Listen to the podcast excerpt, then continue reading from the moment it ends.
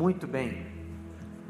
Pastor Douglas, eu quis chamar o irmão aqui, porque o irmão tem quanto tempo de ministério ordenado da palavra? Ordenado um ano e meio, um ano e seis meses. Então você é um bebê. Tipo isso. É um pastor bebê. Quantos anos você tem? 29 anos. 29. 29 anos. E você sabia que hoje é celebrado o Dia do Pastor? É mesmo? Dia do pastor. Dia do Pastor. Segunda uma- semana de junho, é isso? Hã? Segunda semana de junho. Segundo domingo de junho. É uma comemoração que as igrejas fazem, não é isso, pastor Joel? Para agradecer a Deus a vida dos pastores. Dá uma olhadinha como é que está o aprisco hoje. Gente boa. Que, quanta gente bonita, né, pastor? Muito. Só que, deixa eu te falar uma coisa. Eu queria passar para você algumas experiências, algumas ideias de um pastor um pouco mais velho que você. Não sou muito mais, não, sou um pouco. Você tem um ano e meio de ordenação, não é? É, eu já passei dos 30 anos de ordenação. Mas quando eu vejo essas pessoas aqui, rapaz, meu irmão, eu sinto muito temor e tremor. Imagina. Muito. Sabe por quê? Essa turma toda que está aí, eles enfrentaram o frio do Rio de Janeiro de hoje de manhã, a chuva, acordaram cedo. Eles vieram para cá para adorar a Deus em comunhão uns com os outros, mas eles vieram para cá com uma crença de que Deus usaria esse culto para falar o coração deles. Não é verdade, igreja? E isso causa na gente muito temor, muito tremor. Você tem muitos anos de ministério pela frente. Que todas as vezes que você subir num púlpito, dirigir uma igreja, que você possa fazer isso com muito temor. Amém. Até hoje, apesar de um pouco mais velho que você, todas as vezes que eu vou pregar, eu me sinto nervoso. Porque é uma responsabilidade muito grande você ser a voz de Deus ao coração das pessoas que vieram de casa ouvir a palavra. Eu queria que você lesse um texto. Primeira carta, o primeiro livro de Samuel, capítulo 9, versos 3 a 6. Você que está me ouvindo Combinado. em casa aqui, preste atenção na leitura desse texto. Eu tenho certeza que Deus vai falar ao seu coração. Vamos nessa, igreja. Diz a palavra de Deus. E aconteceu que as jumentas de Quis, pai de Saul, extraviaram-se. E ele disse a Saul: Chame um dos servos e vá procurar as jumentas. Eles atravessaram os montes de Efraim e a região de Salisa, mas não as encontraram. Prosseguindo, entraram no, distrito de Salim, mas as jumentas não estavam lá. Então atravessaram o território de Benjamim e, mesmo assim, não as encontraram. Chegando ao distrito, ao distrito de Zuf, disse Saul ao seu servo: Vamos voltar, ou meu pai deixará de pensar nas jumentas para começar a preocupar-se conosco. O servo, contudo, respondeu: Nesta cidade mora um homem de Deus que é muito respeitado. Tudo o que ele diz acontece. Vamos falar com ele. Talvez ele nos aponte o caminho a seguir. Eu queria que você e a congregação lesse de novo o versículo 6. Se a projeção puder colocar a versão da NVI, 1 Samuel 9,6. Essa é uma pequena história, um pequeno trecho da história, mas eu queria que você observasse o versículo 6 em especial. Vamos ler juntos? O servo, contudo, respondeu: Nesta cidade mora um homem de Deus que é muito respeitado. Tudo o que ele diz acontece. Vamos falar com ele. Talvez ele nos aponte o caminho a seguir. Por que, que esse texto veio ao meu coração? Nesse momento, nessa manhã, em que a gente está pensando um pouquinho sobre essa relação pastor e rebanho. É muito importante que nós aprendamos sobre isso. Essa relação é fundamental na sua vida porque você vem para cá, você quer ser pastoreado, você quer ser aconselhado, você ouve a palavra de Deus pela boca de um pastor. Existe uma relação espiritual entre rebanho e pastor. E a igreja do Senhor precisa aprender sobre isso. Nós precisamos aprender até como nós nos comportarmos. Qual é a visão de Deus sobre essa relação? E Douglas, uma coisa importante, quando você começou a leitura do texto, há um encontro entre Saul, que vai se tornar o primeiro rei da história de Israel, e o profeta Samuel. Mas eu não quero chamar a atenção de vocês para o encontro, eu quero chamar a atenção para a vida de Samuel, homem de Deus. A presença de Samuel, a postura de Samuel, como profeta, como homem de Deus. E o texto diz que Saul é chamado por seu pai, chamava-se Quis e Quis tinha perdido o rebanho. Era um rebanho de jumentas e tinha sumido. Ele chama seu filho Saul, diz: pega um empregado da fazenda e sai procurando onde está o nosso rebanho. E é interessante, Douglas, que eles não encontram. O rebanho e o pastor só se encontram quando Deus determina, quando há unção do Senhor sobre a vida do pastor. Se não houver unção, o ministério não permanece. Ele se manterá até humanamente por um tempo, mas não permanece, Douglas. Então, esse encontro abençoador, rico, edificante, da ovelha e pastor, do pastor e da ovelha, só debaixo da unção de Deus. É que ele pode dar certo, que ele pode ser uma benção. Eu quero chamar a tua atenção e a nossa para o verso 6, que nós acabamos de repetir. Começa assim: a um homem de Deus, que naquela altura, não tendo achado as jumentas, Saul vira para o rapaz e diz: Vamos voltar para casa. Que nesse momento meu pai deve estar preocupado conosco. Já andamos pelas colinas de Efraim, já andamos pelos campos de Benjamim e não encontramos o rebanho. Vamos voltar para casa. Mas naquele momento, o empregado, o servo, profere esse texto absolutamente especial, maravilhoso, em que ele diz assim: há um homem de Deus na cidade, ele é muito respeitado, tudo que ele diz acontece, vamos até ele, pode ser que ele nos aponte o caminho. Eu vou ficar só nesse verso. Douglas, aqui há pelo menos umas 15 lições que eu pude verificar que a gente aprende sobre o homem de Deus e na sua relação com o rebanho.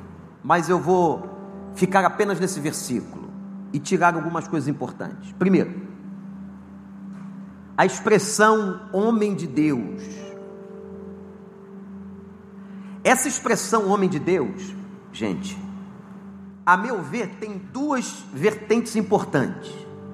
Primeira, a ideia de humanidade. Homem de Deus, aquele que é participante da natureza de homem. Primeira coisa que você tem que saber sobre um pastor, você que é ovelha e você que é pastor, é que pastores, primeiramente, são homens. São humanos, são fracos, são falhos.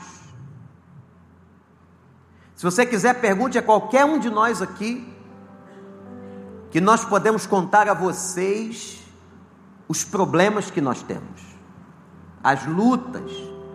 Então a expressão homem de Deus fala primeiramente de uma humanidade.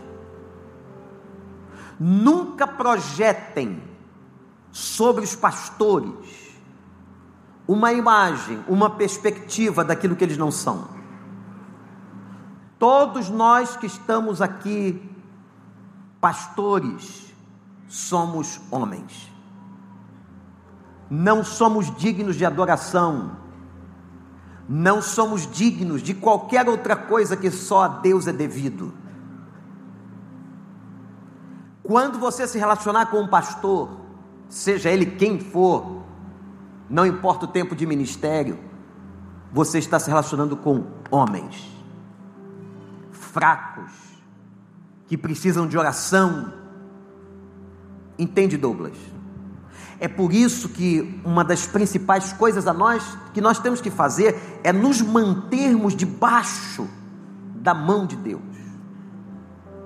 Porque nós somos muito fracos, muito fracos. E cada ovelha precisa entender isso. Nós somos homens não somos dignos e nem temos poder para resolver qualquer coisa. Somos como você. Hoje nós estamos sentados aqui como eles, não é? Somos como você, nos cansamos, sentimos dores físicas, dores emocionais. Você vai ter muito tempo para aprender isso e vai ver isso na sua vida. A expressão do servo de Saul, há um homem de Deus. A primeira imagem que me vem à cabeça é a imagem da humanidade. Mas há uma segunda imagem nessa expressão homem de Deus. A imagem de pertencimento. O pastor é de Deus porque Deus o criou como ser humano, porque Deus o salvou, como a qualquer um de nós, porque Deus o chamou. Qual é a diferença de um pastor para uma ovelha? Se os dois são seres humanos, se os dois são pecadores, se os dois são falhos, se os dois choram, se os dois têm crises, se os dois têm problemas, qual é a diferença de um pastor para uma ovelha? É o dom. Pastorado é dom. A questão é que a ovelha também tem dom. Ela não tendo dom pastoral, ela vai ter outro dom. Há uma discussão muito linda no Novo Testamento sobre o número de dons que o Novo Testamento apresenta. Não tem uma lista só. Você tem que juntar textos das cartas de Paulo, de Pedro, para você fazer o compêndio dos dons espirituais do Novo Testamento. Mas uma coisa, Douglas, é, é certa: existem mais de 20 dons espirituais. Dons são dádivas do Espírito Santo capacitando a igreja para o exercício do ministério. Isso são dons. E o dom pastoral é um dom. O que faz com que o pastor não se difira em nada na sua importância à vida de uma ovelha. Ele só tem dons diferentes. Um vai estar na frente, coordenando o rebanho, edificando o rebanho, cuidando do rebanho. O outro, que é a ovelha, vai estar no mesmo reino com outro tipo de dom. Então não se sinta menor. Muitas pessoas equivocadamente acham que aqueles que são chamados por Deus, Pastor Joel, o irmão que é professor de seminário, são as pessoas que foram chamadas para o ministério pastoral, ou que são ministros de música, ou que são missionários, nada disso. Todos nós, salvos, que temos o Espírito Santo, fomos chamados por Deus e temos um dom de Deus, pelo menos um dom você tem, que Deus quer que você use para a glória do nome dEle. Amém, igreja? Amém. Homem de Deus, porque é humano e porque pertence a Deus. Homem de Deus porque é fraco, porque é pecador como ovelha, como Samuel era pecador, como Paulo era pecador, como Davi era pecador, como Elias era pecador, Eliseu era pecador, Abraão era pecador, Moisés era pecador, você é pecador e eu sou pecador. Homem de Deus porque somos humanos, e homens de Deus porque pertencemos a Ele com um dom. E você que é ovelha, não é menor, não está numa condição menor a igreja é exatamente o ajuntamento dos dons espirituais. E para que todo o corpo seja edificado, cada um exerce o seu dom. Eu exerço o meu no pastorado, você exerce o seu. E as listas do Novo Testamento nos ensinam. E Paulo diz em Efésios capítulo 4 que é nessa unidade dos dons na distribuição dos dons que ele vai edificar a igreja. Se uma igreja tem falta de um dom espiritual, seja ele qual for, peça a Deus que deliberadamente dá à igreja através da vida de alguém. Que tenhamos aqui todos os dons. Que a nossa igreja seja uma igreja em que todos os dons espirituais sejam manifestos para a glória do nome do Senhor. E que cada um que manifeste o seu dom tenha o espírito de servo, sabendo que é homem, e quando eu falo de homem, eu estou falando de gênero, porque nós temos pastoras, nós temos mulheres chamadas ao pastorado. Aí vem aquela discussão antiga que eu não vou entrar muito aqui sobre ela, mas eu creio que Deus pode chamar mulheres para o pastorado. Sabe por quê? porque pastorado é dom.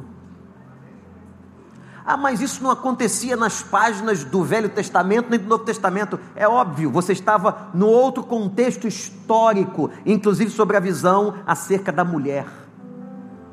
Mas Cristo trouxe toda uma revolução. E hoje em dia Deus chama sim, e há mulheres exercendo o pastorado, pastoreando, o problema da autoridade em relação à mulher está muito relacionado ao problema da sua casa e do seu marido. É um outro assunto que nós podemos tratar outra hora. Mas Deus chama homens e mulheres para o pastorado. Essa é a minha visão. E respeito absolutamente aqueles que pensam de uma outra forma ou têm uma visão bíblico-teológica diferente. Não tem problema, é seu direito. Mas se pastorado é dom, como está no Novo Testamento, o dom de pastores e mestres, por que ele não pode dar a uma mulher? Por quê? E respeitemos os contextos históricos. Então, o servo, o empregado de Saul, o fazendeiro, empregado do fazendeiro quis, pai de Saul, foi aquele empregado, aquele servo, aquele escravo que disse: Não, não vamos embora, não, Saul. Há um homem de Deus. Homem de Deus. Primeiro, é humano. Segundo, pertence a Deus. E a ele dará conta. Se ovelhas prestam conta a um pastor, pastores prestam conta exatamente diretamente ao Senhor. Se temos o privilégio de falar à congregação, de ensinar e de pastorear, temos a responsabilidade de prestarmos contas a Ele. Isso é muito sério. Um pastor presta conta diretamente a Deus. Mas tem uma outra coisa, Douglas. Repete para mim o versículo 6. Quando o empregado disse: A. Nesta cidade mora um homem de Deus que é muito respeitado. Quando é que o homem de Deus é respeitado? Anota no teu coração. O homem de Deus só é respeitado pela sua coerência. Só que o conceito de coerência tem que ser revisto. Coerência não é perfeição. Coerência não é uma pessoa, ou coerente não é aquele que é perfeito, porque não existe pessoas perfeitas nesse mundo. Coerência é autenticidade. Autenticidade é quando eu sou autêntico naquilo que eu falo e que faço. Inclusive quando eu digo a vocês que eu sou fraco. Eu estou sendo vulnerável, eu estou sendo autêntico. Eu não quero passar para a minha igreja a ideia de que eu sou uma pessoa perfeita ou qualquer um dos nossos pastores. Não somos. Somos pecadores, sujeitos às mesmas paixões.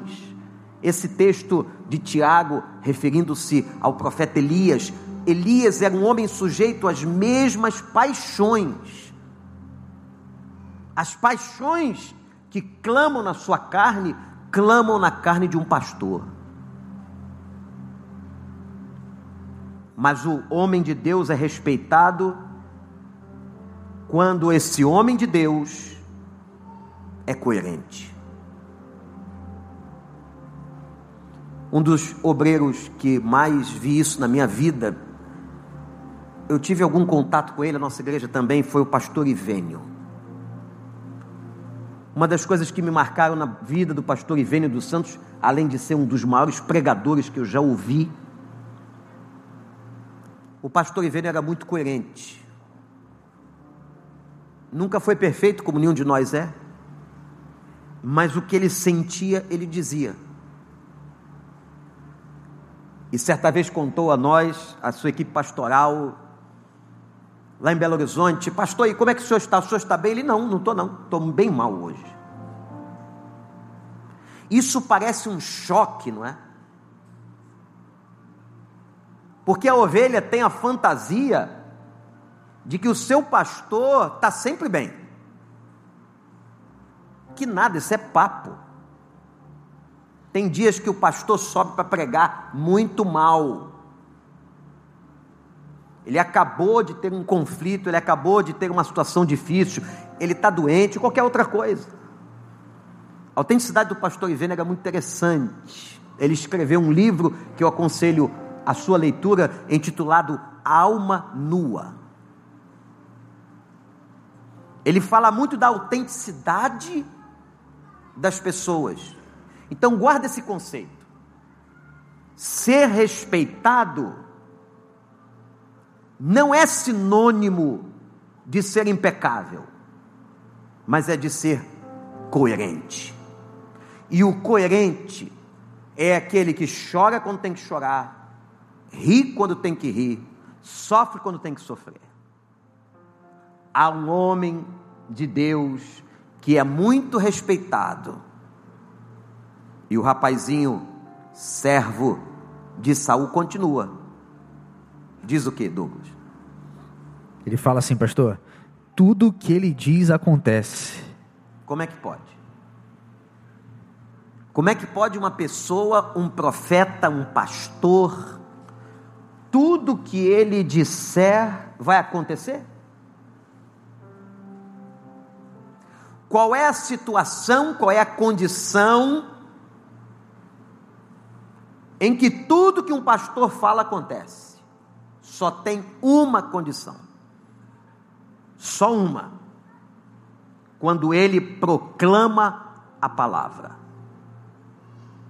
Porque se ele proclama fielmente a palavra, o conteúdo não é dele, o conteúdo é do Senhor. O conteúdo é da palavra do Senhor. O conteúdo é de Deus. Por isso os profetas no Velho Testamento começavam com uma frase muito importante: Assim diz o Senhor. Vamos repetir? Toda a igreja? Assim De novo. Somente nessa condição e se ele proclamar a palavra do Senhor, tudo que ele diz acontece. Mas quando o pastor, como homem comum, fala da carne, traz as suas opiniões, as suas perspectivas, as suas conclusões, ele pode errar. Como qualquer pessoa erra.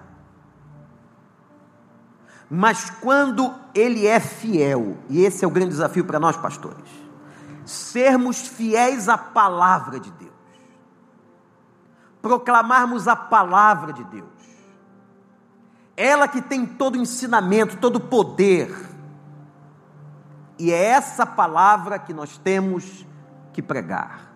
Tudo o que ele diz acontece. E todo pastor que pregar a palavra fielmente, a sua palavra, a palavra do Senhor, se cumprirá por fidelidade do Senhor à sua própria palavra. Então, o homem de Deus, primeiro que ele é homem, segundo que ele pertence, o senso de pertencimento a Deus, ele é respeitado porque ele é coerente. Eu não conheci, e talvez seja por isso nenhum homem da Bíblia, nas minhas leituras, que não tenha falhado. Davi, Paulo, Pedro, Elias, Eliseu, Abraão, Moisés, todos eles falharam. E por que que a Bíblia deixa aparecer a fraqueza dos seus heróis? Para ensinar para nós que perfeito nesse mundo sem pecado só teve um, Jesus Cristo nosso Senhor. Há um homem de Deus na cidade, na cidade. Essa ideia de na cidade me faz verificar a questão geográfica do homem de Deus.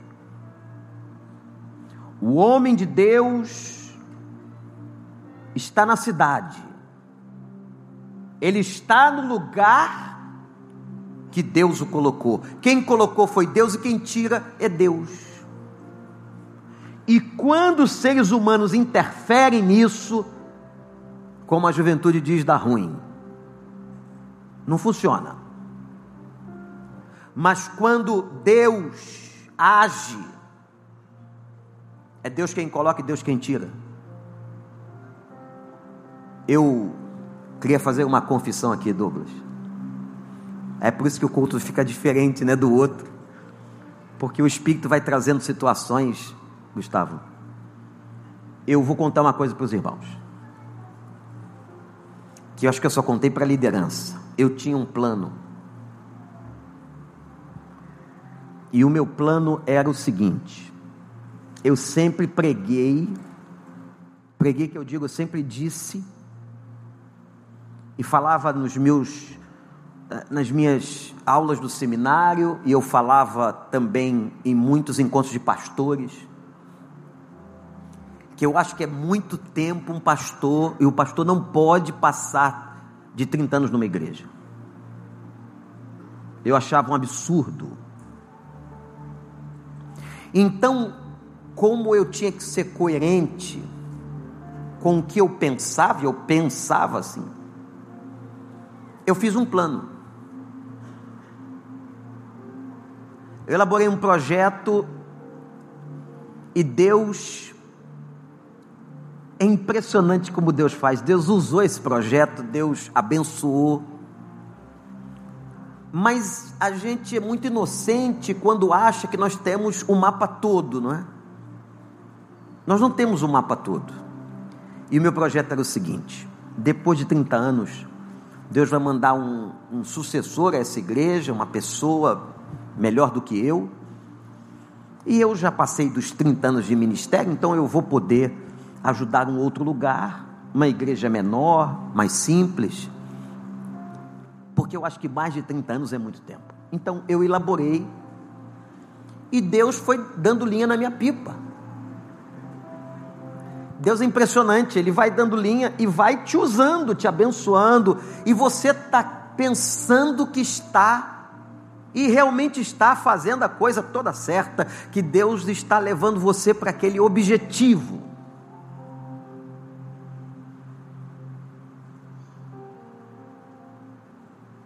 Está indo para 34. E um dia eu estava sentado ali, e eu recebi um batismo. Eu vou chamar assim, tá? Os pentecostais me dêem licença. Eu recebi um batismo de renovo, de amor com esta igreja.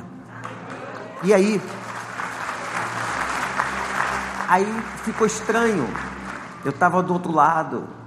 Eu disse: agora, Senhor, eu amo esses irmãos aqui, o projeto era todo agora aqui.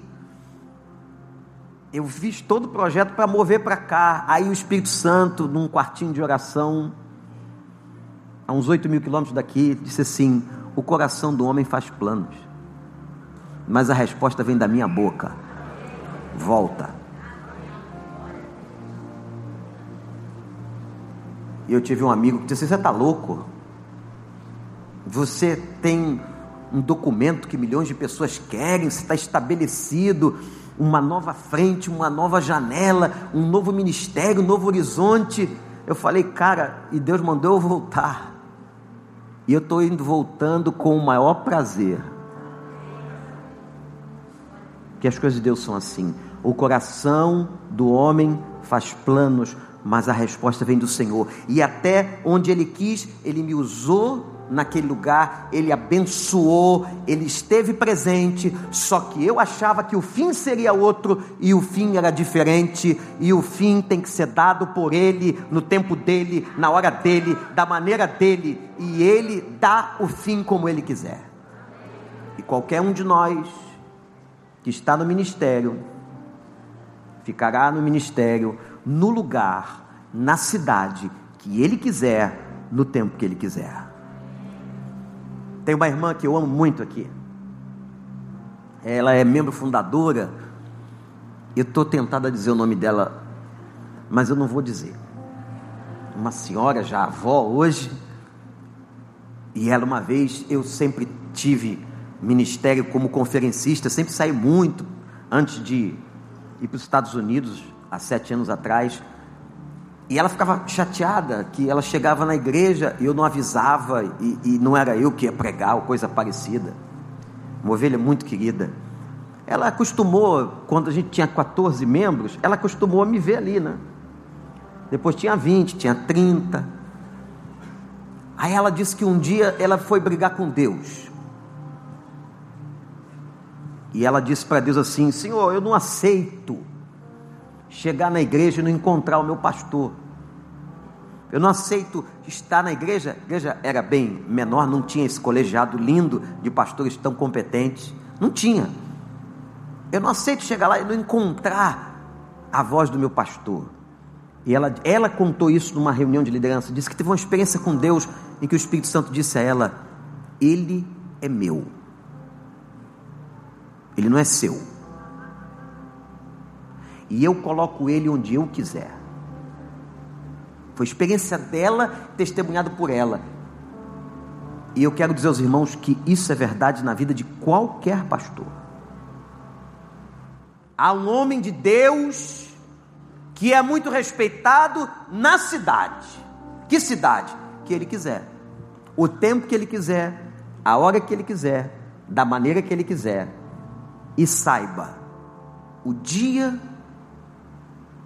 que ele levou Moisés, ele trouxe Josué, o dia, o dia que foi Elias, veio Eliseu. Deus nunca deixa o povo dele sem a liderança adequada para aquele contexto. O que mais diz o versículo, Douglas? Pastor, o senhor falou tudo isso aí, tem a ver com o que a gente vai ver aqui no final agora. O que, que tem aí? Que fala assim: talvez ele nos aponte o caminho a seguir. Mas repete lá do início. Vamos lá. Nesta cidade mora um homem de Deus que é muito respeitado. Tudo o que ele diz acontece. Vamos falar com ele, o servo falou. Talvez ele nos aponte o caminho a seguir. Ele aponta caminho, esse é o ministério. O pastor não é o caminho. O caminho, a verdade e a vida é Jesus. Um dos pastores que mais admiro hoje como pregador, o pastor Hernandes, já disse isso aqui. Ele tem uma frase que usa nos seus livros muito linda, que eu não sei nem se é dele, mas ele diz assim: A estrela só brilha quando o sol não está. Se o sol estiver, não tem estrela. Assim é o reino de Deus. O nosso sol é Jesus. Enquanto Jesus estiver brilhando, não tem estrela. Muitos pastores caíram porque pensaram que eram estrelas. Não somos estrelas, somos escravos de Cristo. E o pastor aponta para ele o caminho é Ele, a verdade é Ele, a vida é Ele, quem cura é Ele, quem salva é Ele, a Ele toda honra, a Ele toda glória, a Ele todo louvor pelos séculos dos séculos. O pastor aponta para Ele, olhem para Ele. A postura de João Batista. Aí está o homem, que eu não sou digno desatar as sandálias dos seus pés importa que ele cresça e eu diminua. Irmãos, vocês sabem qual é a maior tentação de um pastor? Já sei que vocês estão pensando, vou adivinhar. Mulher, dinheiro, é o que todo mundo diz, não é? O pecado primário que derruba um homem é o orgulho. A Bíblia diz: a soberba precede a queda. Todos que infelizmente caíram. Deixa eu dizer uma coisa para você. Nunca se alegre com a notícia de que um homem de Deus caiu. Nunca se alegre. Porque quando o homem de Deus cai, todos nós somos machucados. Todos nós somos feridos. Senhor, qual é a alegria que uma pessoa tem de ver um homem de Deus que caiu? Onde está o cristianismo? Onde está a visão de reino? Nunca. Clame a Deus para que Deus restaure aquela vida. Mas toda queda, o que precede é a soberba, quando nós achamos que somos os caras, os homens, as mulheres, importante não, importante é Jesus. Nós vamos passar. Mais cedo ou mais tarde, Deus vai trazer uma outra pessoa em todos os ministérios hoje. Há um homem de Deus na cidade que é muito respeitado tudo que ele diz acontece e ele apenas aponta o caminho. No dia 3 de junho desse ano, agora, desse mês, o pastor de uma das igrejas mais impactantes do mundo, pastor Rick Warren, anunciou a Sarah Beck a sua aposentadoria. 43 anos de ministério, uma igreja que ele começou com 60 pessoas na Califórnia. Quando eu fui visitar aquela igreja, eu fiquei impactado. Eu tenho um médico amigo que diz assim: Wander, você tem alguma história de sucesso? Conta, porque eu gosto de ouvir histórias de sucesso. E a história de Rick Warren é uma história de sucesso com Deus. E ele que começou, se não me engano, num cinema, 60 pessoas. 43 anos depois, Rogério, ele batizou mais de 56 mil pessoas. O seu ministério investiu mais de um bilhão de dólares em obras sociais. A sua igreja foi alcançando e chegou hoje à marca de 197 países alcançados por Saralbeck. Warren escreveu o livro mais vendido na história das publicações depois da Bíblia, Uma Vida com Propósito. Olha o que ele fez. Ele ganhou tanto dinheiro com o livro, o livro era dele, a autoria dele. Ele ganhou tanto dinheiro, Zé Carlos, tanto dinheiro, que ele pegou, pediu para a igreja de Saraubeck fazer a conta de todos os salários que haviam pago para ele. Todos. E um homem de uma igreja dessa, um homem com um salário diferenciado, igreja muito grande, muito trabalho e, etc. E ele mandou calcular. Era mais de 30 anos de salário. Ele devolveu todo o salário que recebeu da igreja à igreja. Só com o dinheiro do livro Uma Vida com Propósito. Se vocês estão afim disso, primeiro tem que orar para eu escrever o livro. Depois tem que orar para o livro ser vendido dessa maneira. E eu faço a mesma coisa, sem problema nenhum. Está assumido aqui o compromisso. Esse homem, depois de 43 anos, esse homem vai entregar o ministério. Anunciou agora no dia 3. Já tem um casal que vai assumir seu. E você olha, aí você vê a vida de um pastor, né? Só sucesso. Que nada, cara. Vou te contar uma coisa que é pública. Não é fofoca gospel, não, porque isso não existe. É incompatível.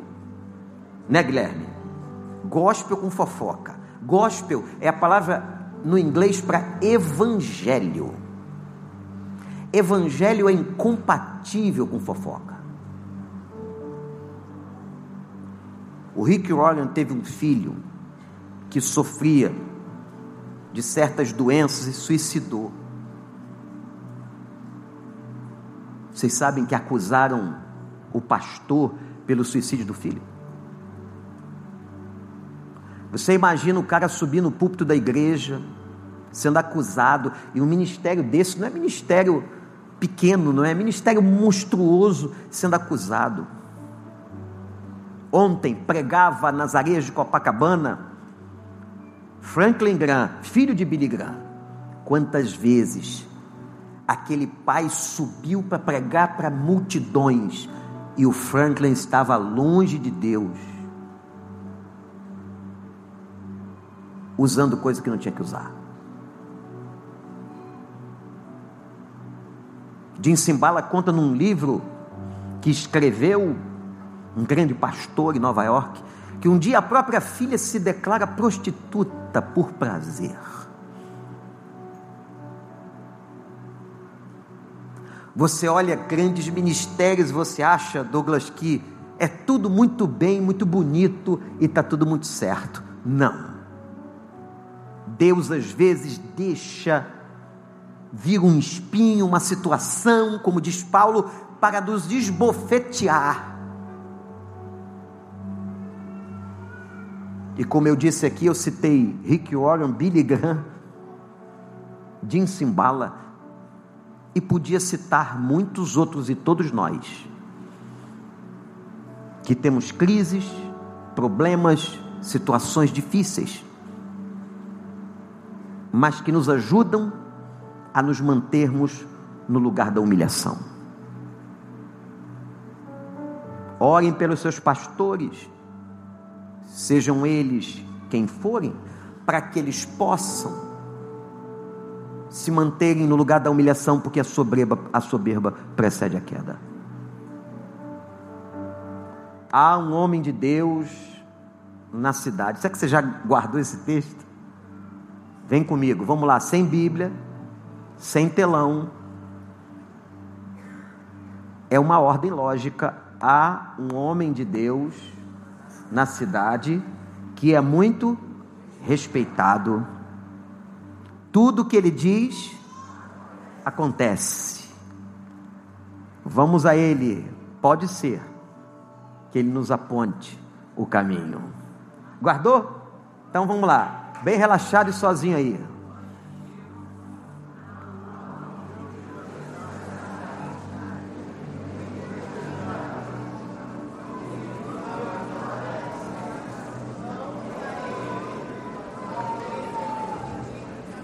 Gente, ficou muito ruim. Ficou péssimo. Você que está em casa, não sei se percebeu. Vamos fazer direito? Em uníssono. Uníssono é coisa de velho, né? De igreja velha. É junto. Sabe o que é uníssono, André? Você é músico. Há um homem de Deus na cidade que é muito respeitado acontece. Vamos a Ele. Pode ser que Ele nos aponte o caminho para encontrar o rebanho. O rebanho, um rebanho, só pode ser encontrado por um homem de Deus. Se não for homem de Deus, não encontra rebanho. Vai ser o que a Bíblia chama de mercenário. Não tem permanência, não tem firmeza o homem de Deus, você vai conhecer no tempo. De novo, vamos lá? Há um homem de Deus na cidade que é muito respeitado. Tudo que ele diz acontece. Vamos até ele. Pode ser que ele nos aponte o caminho.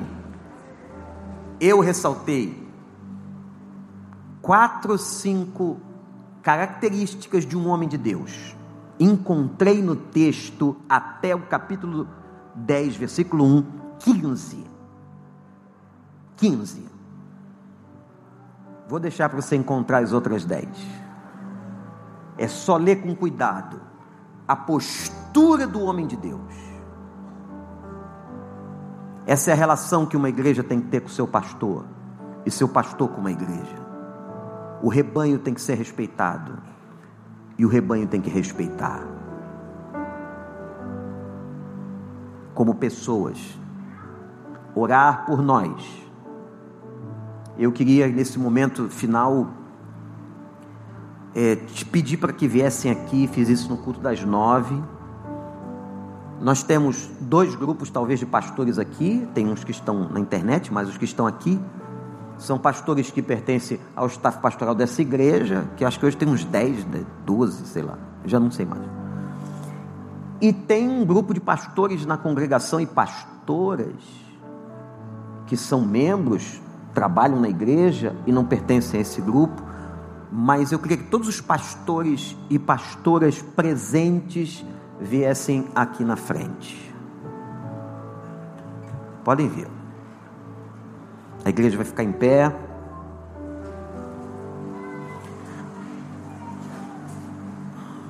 Como eu disse, tem pastores aqui que são da equipe e outros não. Pastoras.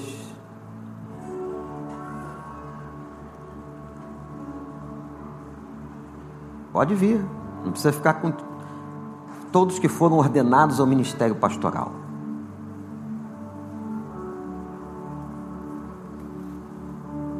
E tem outros mais, hein? Por aí, membros dessa igreja. Eu queria dar uma palavra específica aos pastores que não são do staff pastoral da igreja. Vocês que não são. Eu só venho ao meu coração dizer uma coisa. Os dons de Deus são irretratáveis. Você, que um dia foi ordenado e chamado por Deus, você sempre terá esse dom e Deus nunca tirará de você, esperando que você sempre use, use esse dom para a glória do nome dEle. Deus não terminou o teu ministério. Se você está vivo, Deus tem propósito. Se você está aqui, Deus tem propósito. Eu queria que a igreja estendesse as mãos para cá. A igreja. Nós vamos orar pelos pastores que estão aqui.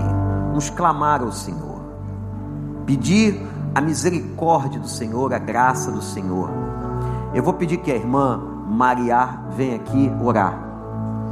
Hoje, no culto das nove, a irmã Rita orou pelos pastores por nós. E agora uma outra irmã, membro da igreja, vai orar pelos pastores. Para que Deus tenha misericórdia de nós, para que Deus nos ajude. Há um homem de Deus na cidade, ele é muito respeitado, tudo que ele diz acontece. Vamos até ele, pode ser que ele nos aponte o caminho.